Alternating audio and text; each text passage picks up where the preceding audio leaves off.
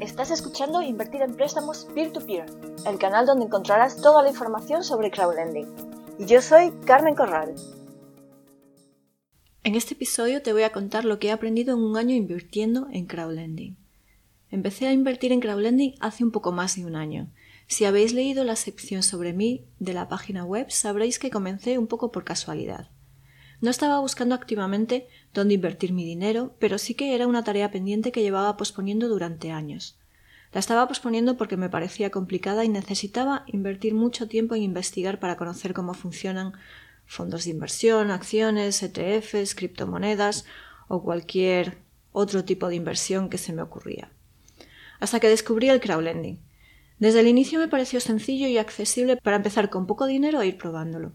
Lo que no esperaba es que en este año fuese a cursar un intensivo en crowdlending. Gran parte de la culpa la tiene la traducción y adaptación del libro Invertir en préstamos P2P al español, en la que he estado trabajando los últimos meses y que ya está disponible. Esto es lo que he aprendido en un año invirtiendo en crowdlending. Invertir en préstamos P2P es la primera inversión que he hecho en mi vida. En este año invirtiendo, reconozco que el crowdlending me ha dado el acceso a invertir y a empezar a desarrollar una mentalidad de inversor. Algo está cambiando en mi forma de ver el dinero, y mucho cambiará en el futuro, lo sé. Antes las preguntas ¿cuál es tu perfil de inversor? ¿Eres conservador o arriesgado? ¿Quieres obtener elevados beneficios? ¿Prefieres no arriesgar tu dinero? me parecían absurdas. Qué tontería, pensaba. Yo quiero obtener grandes beneficios sin arriesgarme dinero, como todo el mundo, ¿no? Esa sería la situación ideal, ¿verdad? Claro, pero eso no es posible. He aprendido a dejar de buscar la inversión perfecta y aceptar la idea de que no existen inversiones con elevados rendimientos sin riesgos. Riesgo es algo intrínseco a la palabra inversión. No creo que haya inversión sin riesgo. Ahora entiendo que hay personas y momentos en la vida de un inversor en que el perfil de riesgo puede variar entre conservador y arriesgado, y que en la cartera de un inversor puede haber cabida para ambos tipos de inversiones, más arriesgadas y más conservadoras. Otra cosa que he aprendido es a diversificar, diversificar y diversificar. Lo aprendí desde el primer momento. Aprendí que es importante diversificar para minimizar el riesgo.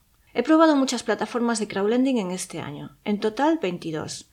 He conocido cómo funcionan invirtiendo poco dinero al principio hasta familiarizarme con ellas, y posteriormente he invertido más en las que realmente me han convencido. En 2020 dejaré de invertir en algunas de las que he probado y no me interesan por diferentes motivos y seguro que también probaré alguna nueva.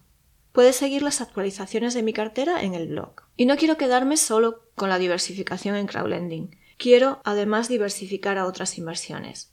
El crowdlending ha sido mi puerta de entrada a las inversiones y me ha dado la confianza para continuar invirtiendo en nuevos mercados. He aprendido a perder dinero.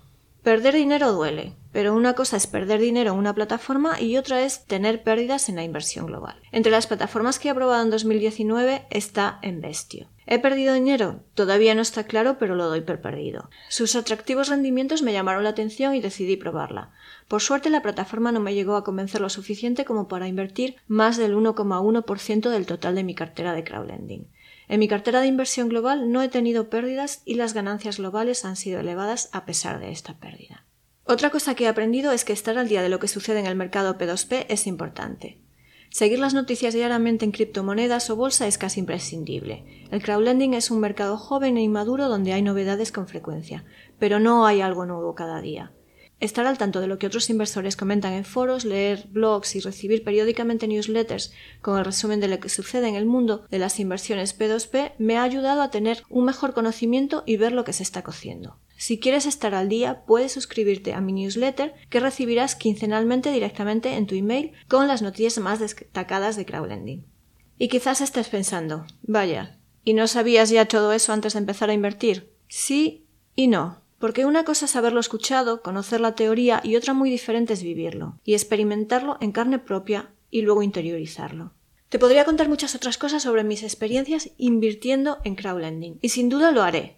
Para ello deberías de suscribirte para no perderte las nuevas publicaciones. Pero, de todas formas, hasta que no lo vivas por ti mismo, no lo llegarás a descubrir por completo. Suscríbete al canal para seguir las novedades en crowdlending y visita la web invertirenpréstamosp2p.com Recuerda el 2 con número. Hasta pronto.